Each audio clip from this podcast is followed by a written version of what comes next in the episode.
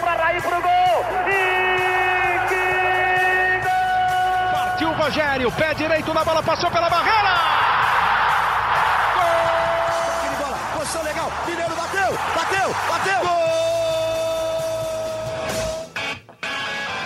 Bom dia para quem é de bom dia, boa tarde para quem é de boa tarde, boa noite para quem é de boa noite. E se você está nos ouvindo de madrugada, boa sorte. Eu sou Eduardo Rodrigues, setorista do São Paulo no GE, e esse é o podcast GE São Paulo número 232. E já não é no, nenhuma novidade, né, torcedor São Paulino? Você sabe que quando é Copa, há esperança neste podcast. Quando é Brasileirão, aí a história muda, a esperança ela vai embora. Está complicada a situação, parece um filme repetido. Toda vez a gente volta aqui na Copa do Brasil, falando de talvez né, bons resultados, não foi assim na última vez, né, mas na maioria das vezes a gente vem falar de bons resultados, boas apresentações, e no Brasileirão, totalmente o oposto. E novamente, nesta segunda-feira, dia 29 de agosto, a gente vem aqui para falar de mais uma decepção do São Paulo no Campeonato Brasileiro. Foi derrotado para o Fortaleza e dessa vez dentro de casa, o que não é comum é, neste Campeonato Brasileiro, né? Neste ano, nessa temporada, o São Paulo perdeu muito pouco dentro de casa, mas teve um vilão ontem chamado Fernando Miguel, que acabou com a alegria do domingo frio em São Paulo. E Caio Domingues estava lá presenciando este domingo que o Caio saiu irritado. Eu acompanhei nas redes sociais, vi o vídeo do Voz da Torcida e não foi um domingo legal, né, Caio? Perdeu a paciência com esse time, Caio? Bom, Edu, primeiro, bom dia, boa tarde, boa noite, todo mundo que nos ouve aí. Valeu de novo pelo convite. Cara, é, acabou a paciência porque a gente vem aqui semana após semana. Essa semana o vilão foi o Fernando Miguel, quarta passada o vilão foi o Santos. No jogo contra o Santos, o vilão é o João Paulo. Sempre tem um, um quase, a bola quase entrou, se fizesse. São Paulo chutou 56 bolas ao gol nos últimos três jogos e fez um gol. Eu diria que os três adversários juntos devem ter chutado 10 bolas no gol do São Paulo e fizeram é, cinco gols. O São Paulo é um time muito fácil de fazer gol, é muito fácil, é impressionante. E a gente não pode chamar de azar, é incompetência, é um elenco mal planejado. Eu falei aqui de três goleiros que resolveram para os adversários e o nosso goleiro não resolve nunca, seja ele qual for. A gente ainda trouxe quando precisou o goleiro que foi dispensado desse mesmo Fortaleza, né? O Fernando Miguel hoje é o titular e o Felipe Alves foi dispensado desse Fortaleza.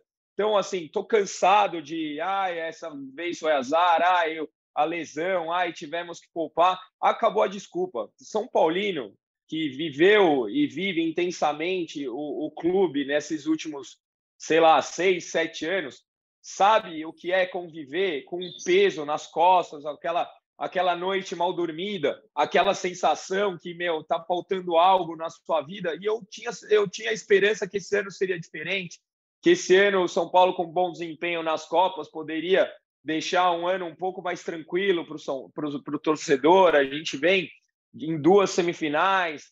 Agora, a derrota de ontem já coloca a luz vermelha acesa, já será um final de ano daqueles terríveis para o torcedor são paulino, já é aquela não tem mais tranquilidade, acabou. Ah, não, ainda está cinco pontos, ainda está cinco pontos, mas o São Paulo é o quarto time que menos ganhou no campeonato. É um absurdo um tamanho da grandeza do São Paulo ser o quarto time que menos ganhou no campeonato. Então, ah, mas o time não quero saber de mais nada.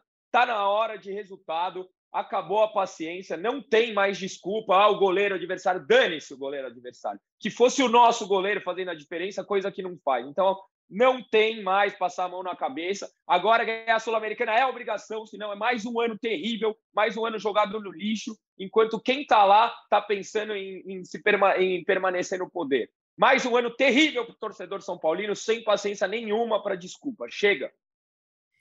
É exatamente isso, né, que o Caio falou, porque assim, a situação na Copa do Brasil, a gente antes do jogo contra o Flamengo, a gente veio aqui e falou que o São Paulo estava num ano muito bom, tinha a Copa do Brasil, tinha a Copa Sul-Americana, só que na minha modesta opinião, acho que os amigos aqui vão concordar que a Copa do Brasil foi pro brejo, né? Não é muito a, a possibilidade do São Paulo passar pelo Flamengo fazendo mais de dois gols. Desculpa, mas acho que nas casas de aposta aí vai estar 12 para 1, 15 É um milagre. Um, um milagre. milagre. Então, vamos, vamos considerar que o São Paulo já caiu na Copa do Brasil. Tem a Sul-Americana, que a, o São Paulo, na minha opinião, passa do Atlético Goianiense, acho que tem totais condições. Tá uma crise lá no Atlético, acabou de demitir o Jorginho, contratou o Eduardo Batista, foi anunciado agora há pouco, inclusive, o Eduardo Batista. E só que assim, tem a final, né? Final é. única, jogo único. Tá em crise e chama o São Paulo, Edu. É, e tem essa, essa, esse problema aí também, né? Que nos últimos anos é, é uma lei. Tá ruim, chama o São Paulo que ele salva é, o, o, outro time da, da fase ruim.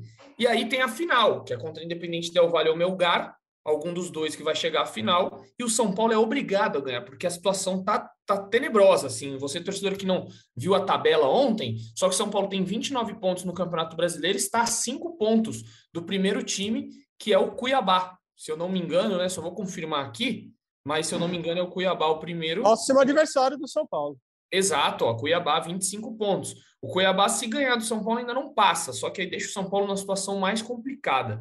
Enfim, é, é para se preocupar sim, é para ligar um alerta vermelho. Como disse o Caio, o São Paulo é, só venceu seis jogos nesse Brasileirão, é o quarto time que, que menos ganhou na competição, só perde aqui ó, para Juventude, que é o Lanterna, Atlético Goianiense, que está na vice-lanterna, e para o Ceará, que é o 15 colocado, que está com 27 pontos. Ou seja, o São Paulo aí está empatado com o Havaí, com o Iabá, que só ganhou seis, e o São Paulo com seis vitórias só.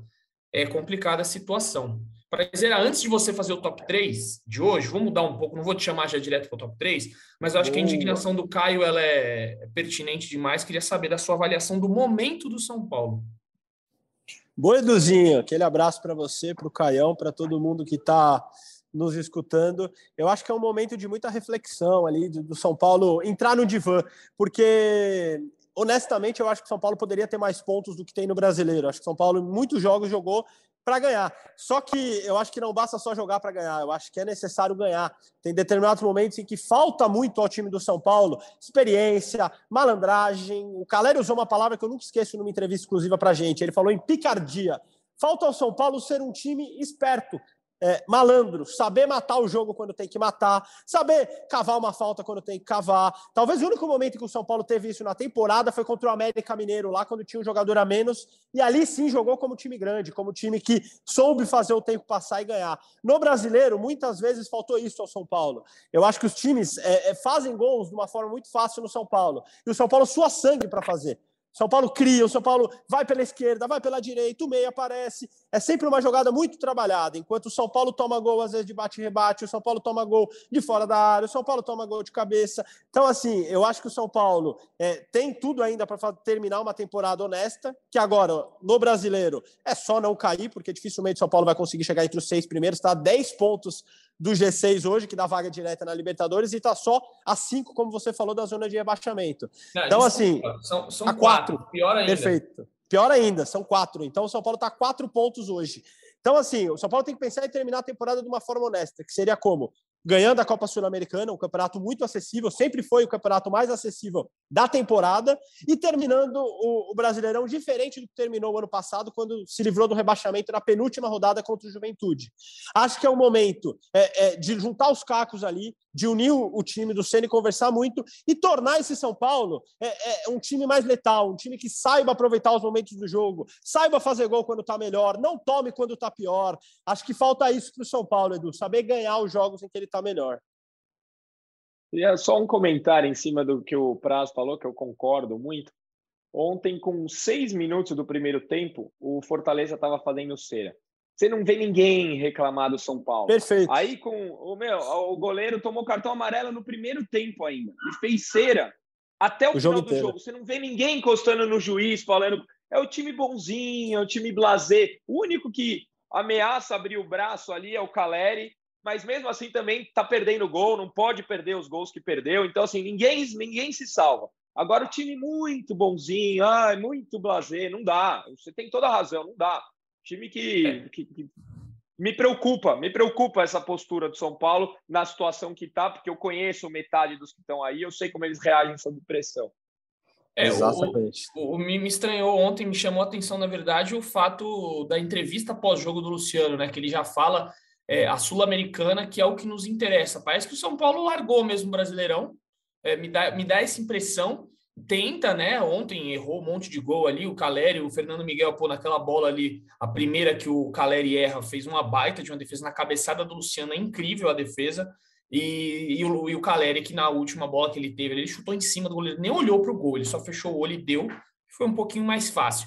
Só que me dá a impressão que o São Paulo já está é, focado demais só na Sul-Americana. Só que é, um, é, é uma armadilha tremenda, né? Você perder essa Sul-Americana aí, quando você olhar, você fala, pô, vou ter que nadar muito. E aí pode ser tarde demais. Mas vamos lá, para a gente só seguir aqui no jogo, para zerar. Solta aquele top 3 magnífico, maravilhoso, que só você tem. Top 3 do Praz. Vamos ver se a gente concorda dessa vez. não é, a, nossa concordância não é muito fácil, né, Edu? É. Eu, eu, eu, eu tô vendo aqui de novo. Vai lá, vai lá, vamos, comece, top 3. Vamos lá, entre, entre, os melhores. Gostei muito do Diego Costa. Acho que a zaga do São Paulo, como um todo, fez um jogo honesto. Tirando o lance em que o Fortaleza fez o gol é, com o Juninho Capixaba, e foi a única finalização na direção do gol do Fortaleza no jogo. É, tirando esse lance, é, no jogo como um todo, os zagueiros do São Paulo foram muito bem, o trio de defesa foi muito bem. Então, coloquei o Diego Costa como melhor em campo, para mim, ganhou absolutamente todas as bolas. Já Ferrares... Para mim, para mim foi o Nicão. Jogou um minuto e saiu fora. Você não concorda, Caio? o único que te salvou, Nicão. Não, e, é, e... é, fala depois eu falo. Vai lá. muito bom. É, segundo, Ferrarese, acho que mais um jogo honesto dele, já tinha ido muito bem na Vila, foi muito bem de novo. É, ele tem um quê de arboleda, né, nas características. Ele é alto, ele é bom no jogo aéreo, ele é muito rápido e ele com o pé sofreu em um ou dois lances ali. Então acho que é um combo do Arboleda ali. Parece, lembra muito, assistindo ao jogo ali na beira do campo com o Vinícius Bueno, repórter que fez a matéria para o GE, a gente falou sobre a semelhança com o Arboleda é, no estilo de jogo. Mas gostei do Ferrares de ontem e acho que o terceiro vai muito na linha do que o Caio falou. Eu acho que o Léo jogou até um pouquinho melhor do que ele, mas eu coloquei o Reinaldo pela incendiada que ele deu. Muita gente ficou brava com o cartão amarelo que ele tomou ontem, mas eu acho que no lance ele estava certo especificamente. Era um lateral para São Paulo é, era um jogo em que precisava ligar ali, o São Paulo precisava é, de alguém para gritar, precisava de alguém para pôr ânimo, e o Reinaldo entrou fazendo isso ontem, bateu vários laterais para a área, acertou bons cruzamentos. Eu gostei do segundo tempo do Reinaldo e do ânimo que ele deu para o time, Edu. Vai lá, discorde. Então, Caião, Caião queria antes. Caião. Não, não, eu, eu ia falar depois, mas a gente fala do Nicão. Eu concordo com, com o Ferrarese, eu ainda acho que ele ainda tem um passe melhor que o Arboleda. Eu acho que ele tem uma saída de bola boa, ele levanta bem a cabeça, gostei. É, o, o, o Reinaldo, cara, é, eu, eu contesto um pouco o cartão amarelo, mas eu entendo o seu ponto, porque até o clima no estádio estava diferente. A torcida parece que chegou já meio machucada, aí parece que não estão deixando entrar com as faixas, com a bateria, então o clima no estádio já estava um pouco abaixo. Quando ficou uma, duas bolas que não entraram ali, já estava na cara que o São Paulo não ia conseguir empatar. E talvez um pouco do, do da, da, vibração que deu na torcida foi, foi nessa hora. Então, talvez concorde com você, apesar de não ter gostado do, do, do Reinaldo, não. É, eu, eu, eu só. É que na verdade está difícil esse top 3 aqui. Você colocou os zagueiros, porque os zagueiros não trabalharam muito. O Fortaleza não, não deu, não levou perigo. Foi uma única bola que aí o São Paulo vacilou ali, né? De com, novo, né? É, uma bola, uma única, que foi o Igor Vinícius, que não, não conseguiu acompanhar a corrida, e o Pablo Maia, que estava marcando o Fabinho Capixaba e não conseguiu o corte, ele não conseguiu colocar o pé. Então é, é difícil esse top 3 positivo. É, não, não, sei. É, o, o, Reinaldo deu essa incendiada, o Wellington teve uma bola na trave. Eu vou, vou deixar você passar ileso hoje, eu não vou contestar muito, não. Não, não tinha muitas opções né, no, no, no é, positivo é, do São Paulo o, ontem, né? O, o, Wellington não foi, não foi mal, não. Ele é. vem jogando mal. Ontem eu achei até que ele fez uma boa partida. Também acho. Inclusive, quando saiu, a gente se perguntou ali na beira do campo, pô, mas o Wellington não estava mal. Mas eu achei que o Ronaldo manteve o nível também. Nada espetacular, mas os dois foram participativos no jogo e não erraram tanto como às vezes erram, né? Assim, em lances. Mas vai lá, para o top 3 negativo. Negativo, é, o primeiro acho que talvez seja até simbólico pelo momento do São Paulo, coloquei o Jandrei. É, e aí, talvez no lance do gol, nem seja uma falha. Se ele pega aquela bola ali, é uma grande defesa do Jandrei. Mas é muito simbólico que as bolas que vão ao gol do São Paulo têm entrado. Assim. Contra o Flamengo foram quatro chutes na direção do gol, três gols. Agora, contra o Fortaleza, um chute na direção do gol, um gol. E além disso, o Jandré errou algumas saídas de bola com o pé, reposições, não parecia seguro. Teve até o lance que viralizou aí muito, certeza quase que todo torcedor São Paulino viu. Tiro de meta que ele vai bater e acerta o Ferrarese ali na reposição. Então, acho que o Jandrei não está confiante hoje no gol do São Paulo. E é um problema. Fora a saída jogos... do gol também, né? Saída do gol. Como saída ontem, do gol péssima, errou todas. Péssima. Todas e contra o Flamengo, o segundo gol começa numa saída ruim dele, né, Caião? O gol do Gabigol. Então, o momento do Jandrei não é ruim, aí não é bom. E aí eu não estou falando só do gol especificamente, porque eu acho que no gol nem, não dá nem para colocar como falha. Se ele defende, é uma defesaça mas o momento dele não é bom no gol do São Paulo, não é de confiança. Coloquei em segundo o Pablo Maia, aí o Edu falou muito bem, ele é o jogador que não acompanha o Juninho Capixaba por dentro, e além disso erra muitos passes. Ontem o Pablo Maia estava totalmente desligado do jogo, tanto que sai no meio do segundo tempo. E em terceiro, o Galopo. De novo, achei que o Galopo não foi tão bem assim, teve 45 minutos para jogar, tentou passe de calcanhar errado, errou muito passe também o Galopo, um tanto quanto desligado da partida. E aí as menções honrosas que o Eduzinho gosta, a gente coloca aqui. Os dois atacantes do São Paulo ontem merecem menções bem desonrosas. Acho que só não estão no top 3 porque participaram muito do jogo e o fato e o São Paulo criou bastante, muito por eles, pela movimentação deles. Mas Luciano e Caleri não podem perder os gols que perderam ontem. A gente vai lembrar de uma cabeçada do Luciano, do gol que o Luciano chutou por cima, do Caleri chutando em cima do, do Fernando Miguel, do Caleri dando uma cabeçada em cima do Fernando Miguel, nas mãos do Fernando Miguel, é, do próprio gol do, do gol do Caleri, que o Fernando Miguel sai abafando, a lá goleiro de, de handball. Então, assim, são muitos muitos lances. Uma furada do Luciano dentro da pequena área. Verdade, uma furada do Luciano, Caio. Então, assim, é. são os dois melhores finalizadores do São Paulo. Eles não podem perder tanto gol como perderam ontem, né? Eu, ô, ô, Edu, eu posso quebrar o protocolo hoje, fazer uma, um exercício aqui com vocês dois, só para eu reforçar minha tese? Vou pegar os 20 times da Série A e a gente vai falar qual tem goleiro melhor ou pior que o São Paulo e vamos comparar com a nossa posição na tabela. Palmeiras tem goleiro melhor que São Paulo? Não, no Brasil um. nenhum é melhor.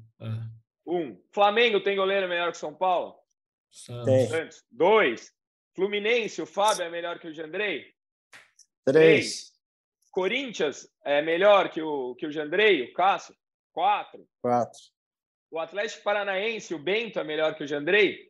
Muito bom. Cinco. Muito bom goleiro. Gosto dele também, também gosto. Cinco. O Inter, quem tá no gol do Inter?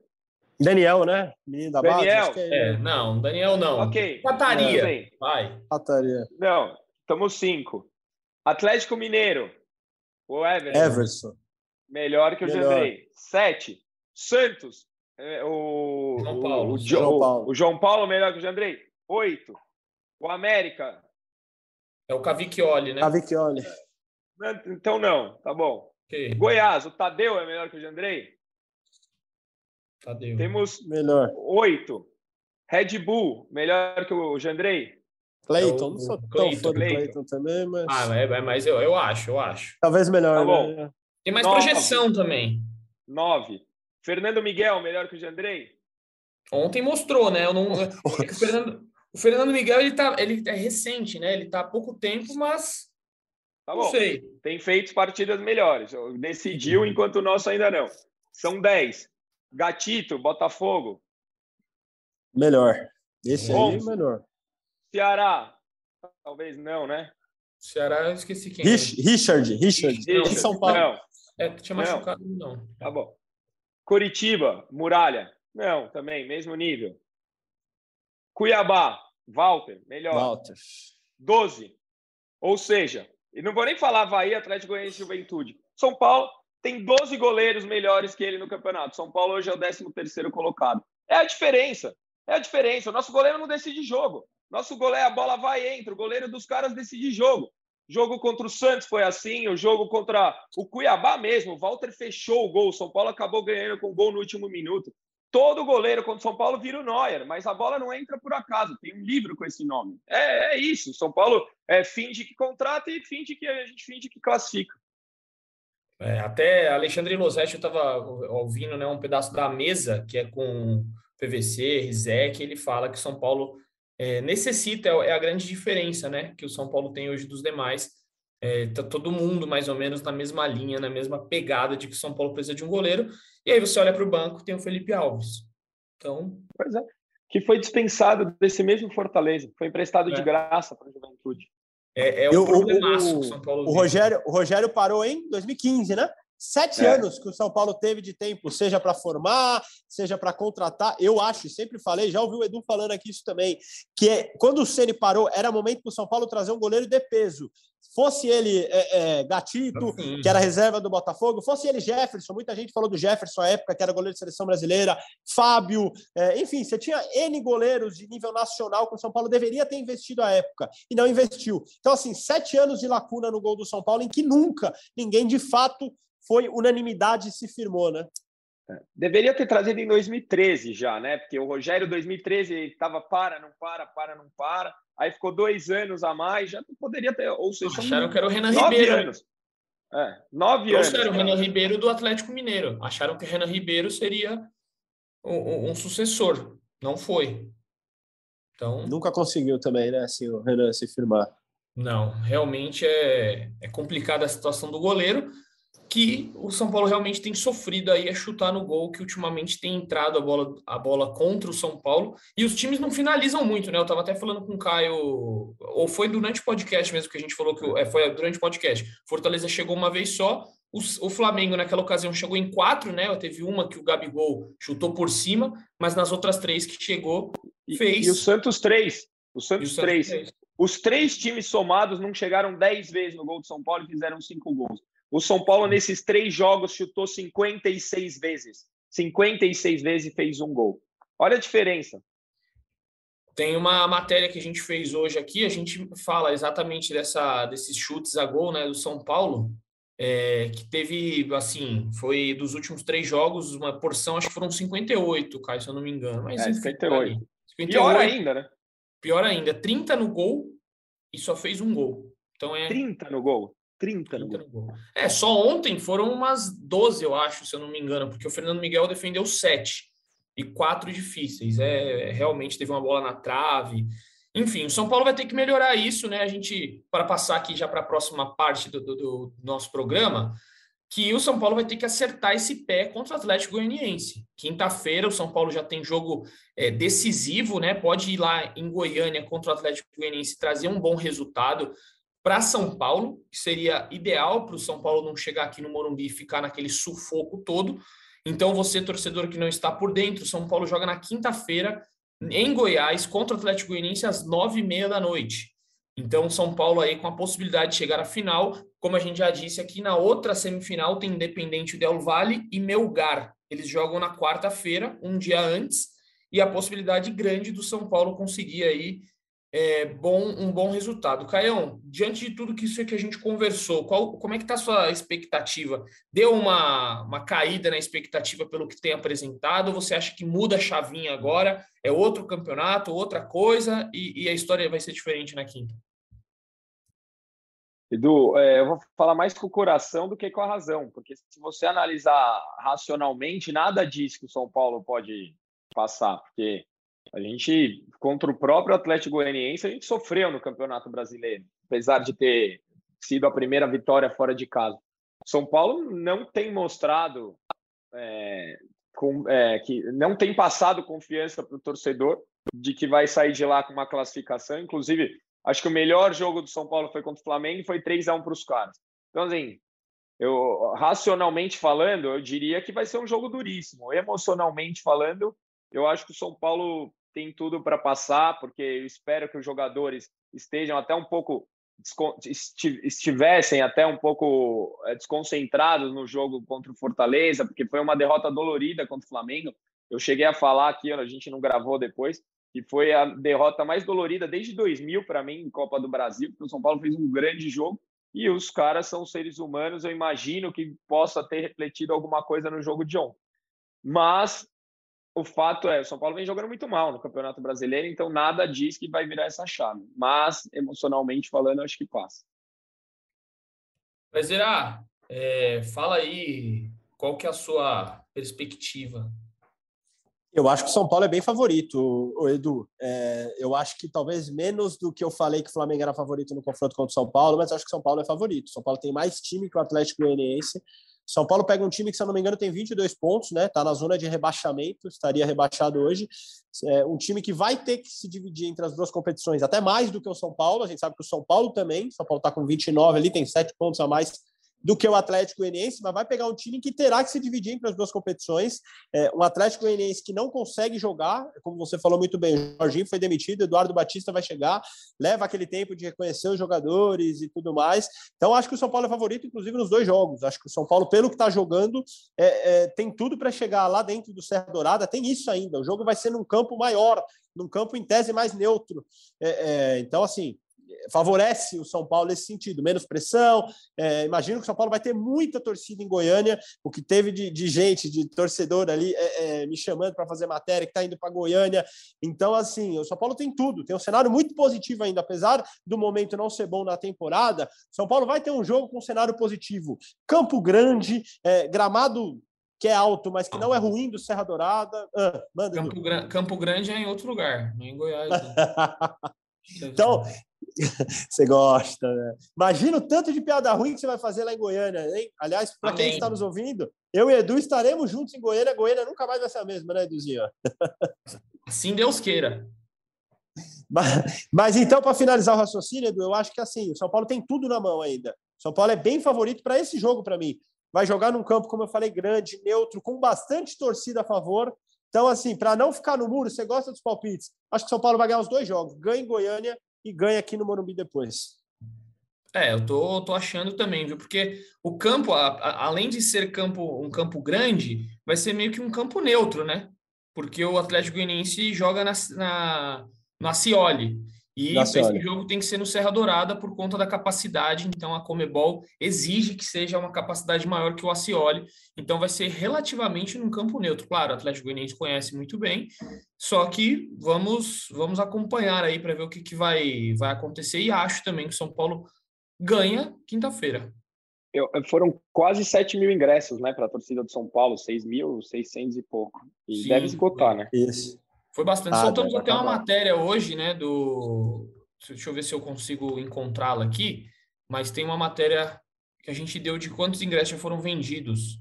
Deixa eu achar aqui um minutinho aí, torcedor. 19 mil, aqui, eu li a matéria. É, mais de 15 mil ingressos vendidos. É, é acho que está em 19 já, né? Enfim.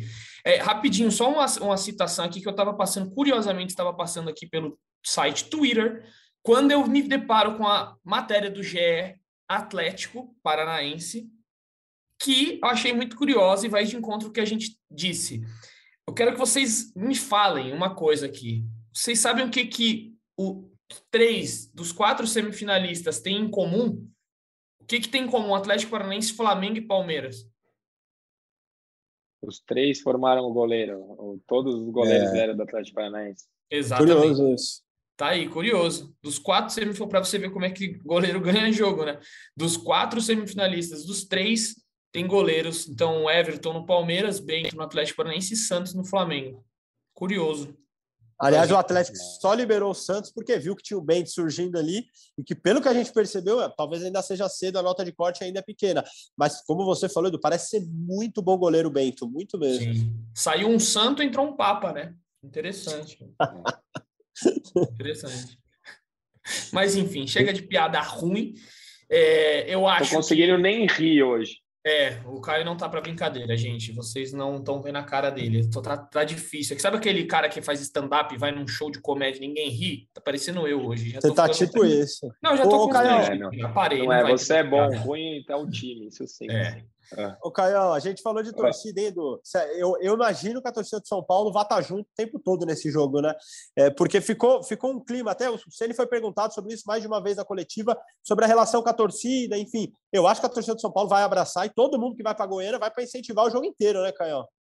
Sem dúvida. A, a, a torcida de São Paulo de cinco anos para cá, é, se a gente jogou anos no lixo, a gente ganhou, por outro lado, uma identidade, uma, uma aproximação torcida-time que a gente nunca teve na história. Assim. Eu ouço histórias do meu avô, ou histórias do meu pai. Era Morumbi com três quartos para adversário e um quarto para São Paulo. Acho que esse período dolorido é, formou caráter para a torcida de São Paulo. Então não tenho dúvidas que quem vai, vai para apoiar e vai ajudar a gente a sair vitorioso de lá. É isso então, galera. Muito bem. Vamos ver o que vai acontecer quinta-feira. Como o Felipe Ruiz já adiantou aí, estaremos em Goiás. Vai também, Caio? Vai estar em Goiás ou dessa vez vai passar? Não, não vai para Goiás. Ele está não, depois do, dos últimos preços praticados, a gente tem que fazer escolhas, né? Então, Exato. Se, se ganhar, eu vou. Muito bem, mas eu e Felipe Ruiz estaremos lá trazendo especiais. Vou adiantar aqui que estamos preparando um especial legal aí do Luciano, né, Praz?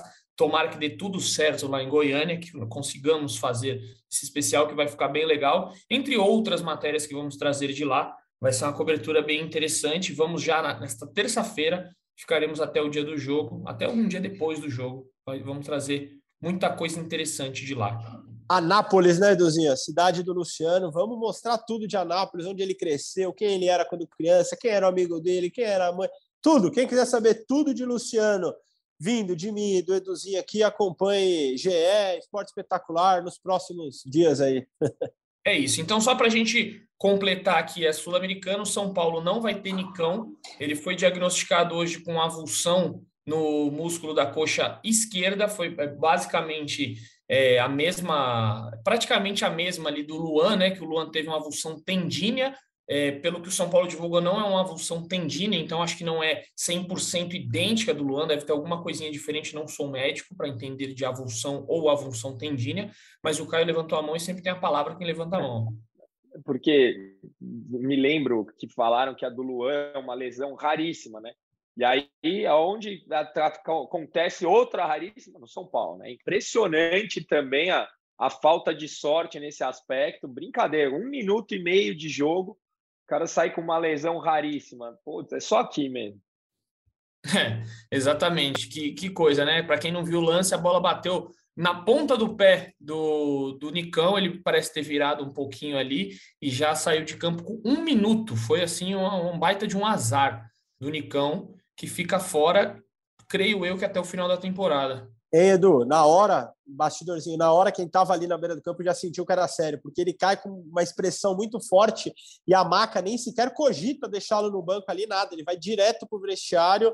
Então, na hora já deu para sentir que era alguma coisa séria. Eu achei até que fosse joelho na hora, porque ele tá com a mão na parte interna da coxa, mas também tá no joelho. E para gente que estava mais de longe, parece... eu tinha quase certeza que era joelho, podia ser ligamento, enfim mas deu para ver na hora que era uma lesão mais séria. É isso. E aí o São Paulo tem em contrapartida aí, né? Vai ter o, a, a, presença dos recém-contratados Ferrarese, Bustos, que não joga, não entendo que o Bustos não joga, mas enfim, é, o Bustos, é, o Marcos Guilherme e o Felipe Alves, né? Além do Galo, que já jogou na Sul-Americana, então ele é um pouquinho mais antigo nessa leva, mas os cinco estão à disposição do Ceni, vão poder enfrentar o Atlético Goianiense, São Paulo que vive a expectativa aí de contar ou não com o Miranda, né? O Miranda e o Gabriel Neves, que estão ali no departamento médico, já estão treinando é, o, o, Gabriel Neves um pouquinho mais avançado, está tá treinando no gramado, o Miranda com alguns problemas ainda. Caso o Miranda não jogue, o Ferrarese vai ser o escolhido para a função, jogou nesse último jogo, não vai muito cair a, a, o nível da, da zaga. E o Gabriel Neves a gente vai vendo aí conforme o tempo for passando. Só para a gente ir terminando aqui, para a gente encerrar o nosso podcast, falar que é, você, torcedor que acompanha bastante o São Paulo, já sabe que o São Paulo vendeu, ou São Paulo vai ganhar uma bolada com a venda de Anthony do Ajax para o Manchester United. O Manchester United fez uma proposta de 100 milhões de euros no último domingo, o Ajax aceitou e está tudo, praticamente tudo certo para o Anthony ir para o United e o São Paulo ficar com uma bolada, 20% de mais-valia, mais a solidariedade, que ao todo vai, vão dar 96,6 milhões de reais, uma baita de uma bolada. Para quem quer saber como que chegamos a este número, é só entrar lá no GE que a gente fez uma explicação muito bem explicadinha para você, torcedor, de como esse dinheiro é, é, a composição desse dinheiro, quanto São Paulo fica, o Ajax fica, o porquê de 20%, enfim, tem tudo lá são Paulo que vai tentar ajustar suas dívidas aí. Chegou em boa hora, né, Caio? Pelo menos essa boa notícia. É, na teoria é uma ótima notícia. Espero que, se, é, que seja realmente para pagar os atrasados com jogadores, porque acho um, um, é o mínimo que a gente poderia fazer. Vamos ver se também gera algum estímulo a mais para a gente sair dessa situação. É isso. E o São Paulo aí, né, para uma últimazinha que a gente sempre coloca aqui no nosso podcast. São Paulo protocolou, os conselheiros protocolaram no último domingo uma reunião para o dia 5 de setembro para votação é, do, da reforma estatutária, que pode permitir aí que o São Paulo saia de mandato único para um mandato de dois mandatos, né? No caso, reeleição para o presidente do clube para o presidente do conselho, que no caso é o Outen Aire Júnior. A gente entrevistou o Júlio Casares nessa segunda-feira, tá lá no GE o que ele falou sobre o tema. E na terça, de manhãzinha, já saiu uma matéria completa, com uma entrevista que a gente fez completa com o Júlio Casares, então você fica sabendo tudo lá no GE. Amigos, acho que é isso. Passo a bola aí para o Praz para se despedir. Se tiver algo a dizer, fale agora ou cale-se para sempre, Praz. Grande Edu, considerações finais. Estou contigo. Achei que ontem era jogo para o Naruel Bustos, sobretudo porque a torcida queria vê-lo. E eu, eu, acredito muito nessa sintonia sempre entre arquibancada e, e jogadores. Eu acho que se ele entra ontem, seria né, um clima diferente no Morumbi. A torcida ia gostar. Ao contrário disso, o Rogério preferiu pôr o Igor Gomes, que eu acho até injusto ele ser vaiado antes de entrar em campo. Eu acho que não, não é o certo, acho que a torcida pisou na bola ali. Mas a gente sabe que não goza de, de uma relação com a torcida tão boa. Então acho que faltou um pouquinho de sensibilidade ao Ceni ontem. Era jogo para você pôr jogador que, que fosse jogar junto, que a torcida queria ver em campo, a torcida está com, com sentimento ali de ver o, o Naruel Bustos. Então achei que talvez tenha faltado um pouquinho de tato naquela substituição do, do, do Ceni. Para fechar a última, mais de um milhão de São Paulinos já foram ao Morumbi em 2022, né?